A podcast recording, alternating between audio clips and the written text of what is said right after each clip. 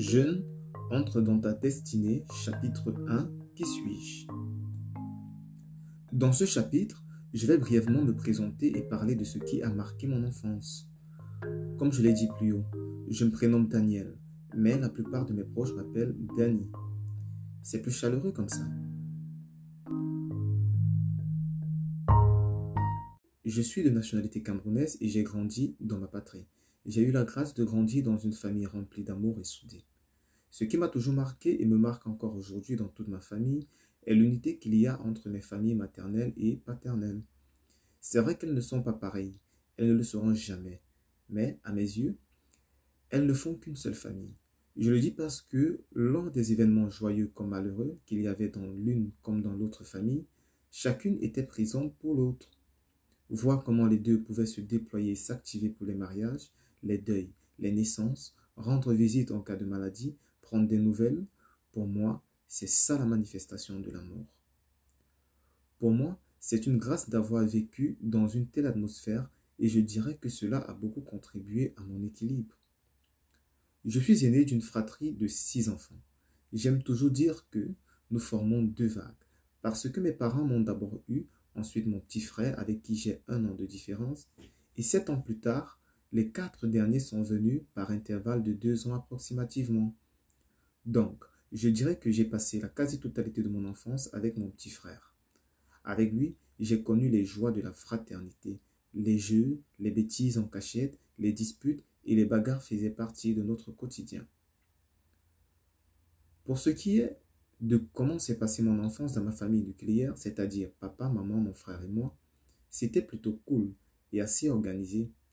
Très tôt, mes parents m'ont appris à connaître Dieu. J'allais au culte d'enfants chaque dimanche avec mon frère et je participais aux activités. Les parents tenaient à ce que nous soyons proches de Dieu et nous avaient appris à méditer et à prier. Pour qu'on ait cette habitude, on devait le faire chaque matin. À la maison, le dimanche soir, il y avait le culte familial. C'était l'occasion de nous retrouver, de partager ce qu'on a retenu à l'église, de remercier Dieu pour la semaine précédente et de lui présenter la semaine à venir. J'aimais bien ces activités spirituelles à l'église et à la maison. Cela a meublé toute mon enfance et mon adolescence, et même aujourd'hui ça perdure encore avec mes petits frères. Nos parents étaient assez rigoureux dans notre éducation.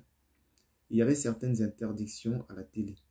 On ne regardait pas de manga, de films déconseillés au moins de 10 ans, de chaînes de musique non chrétiennes donc tu peux imaginer que je n'étais pas très exposé à certaines choses et un peu coupé du monde.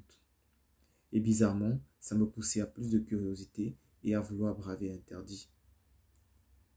Très vite, à travers le contact avec les autres enfants à l'école, je me suis rendu compte que je pensais et agissais différemment. Et même avec mes cousins, c'était le cas. Pendant les vacances, on allait chez nos grands-parents du côté paternel, je n'avais pas de cousins vu que mon petit frère et moi étions des seuls petits-enfants. Du côté maternel, j'avais des cousins. On était tous à peu près dans la même tranche d'âge. Tous ensemble, nous allions au village, jouions tout le temps, faisions des bêtises en cachette. Au lieu de dormir, nous jouions dans la chambre. Ce sont des moments inoubliables, mais la distance a commencé à se créer avec eux quand mes traits de caractère se sont un peu plus prononcés.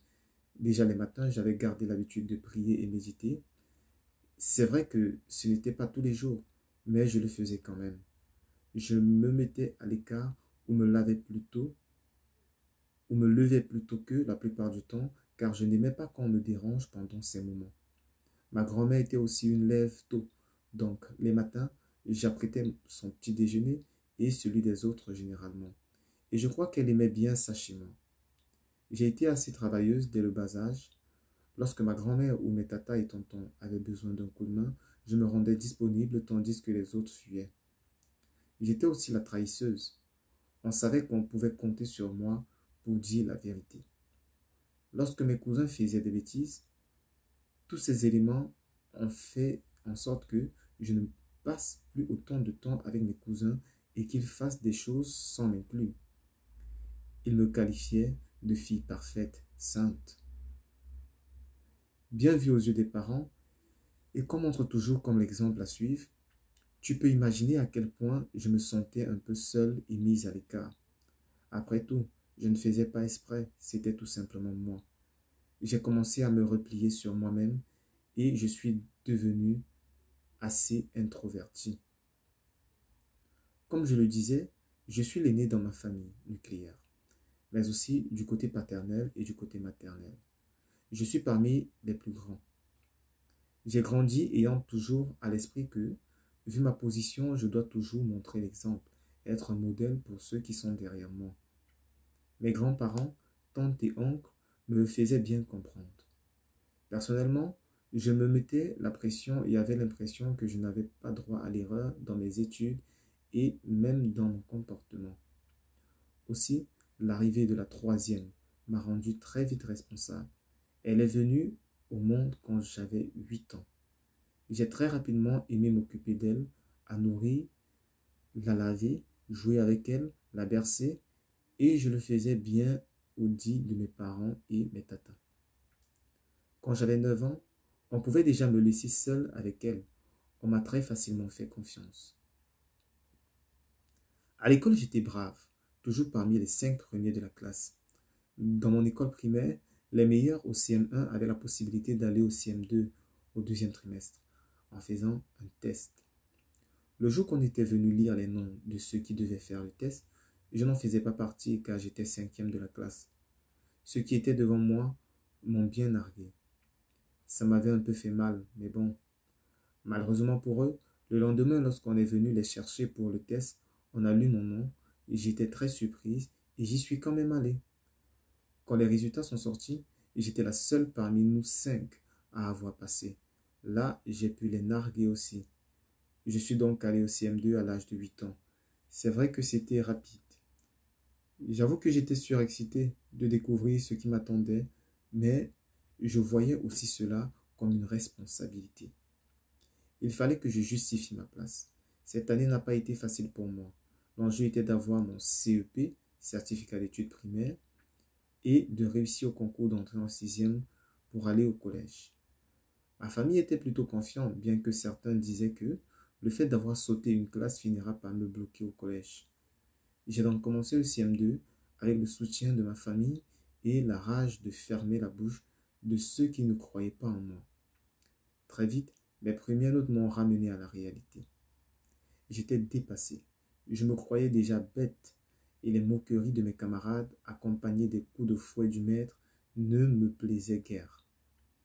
Là, mon moral a eu un coup. J'ai dû redoubler d'efforts.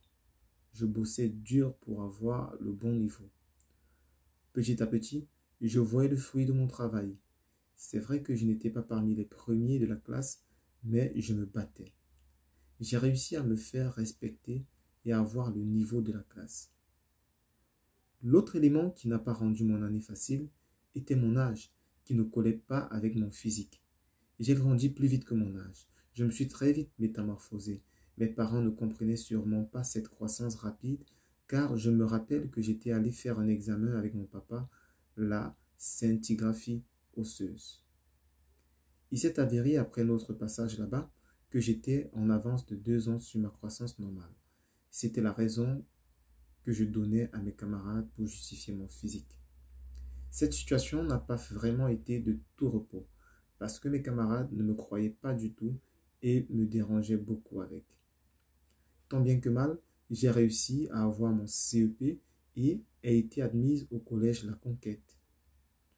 Pour moi, mon enfance s'est arrêtée là, car j'allais au collège j'avais fraîchement 9 ans, toute innocente et fier d'entrer dans la cour grands, si jeune. J'allais découvrir un univers qui m'était totalement inconnu.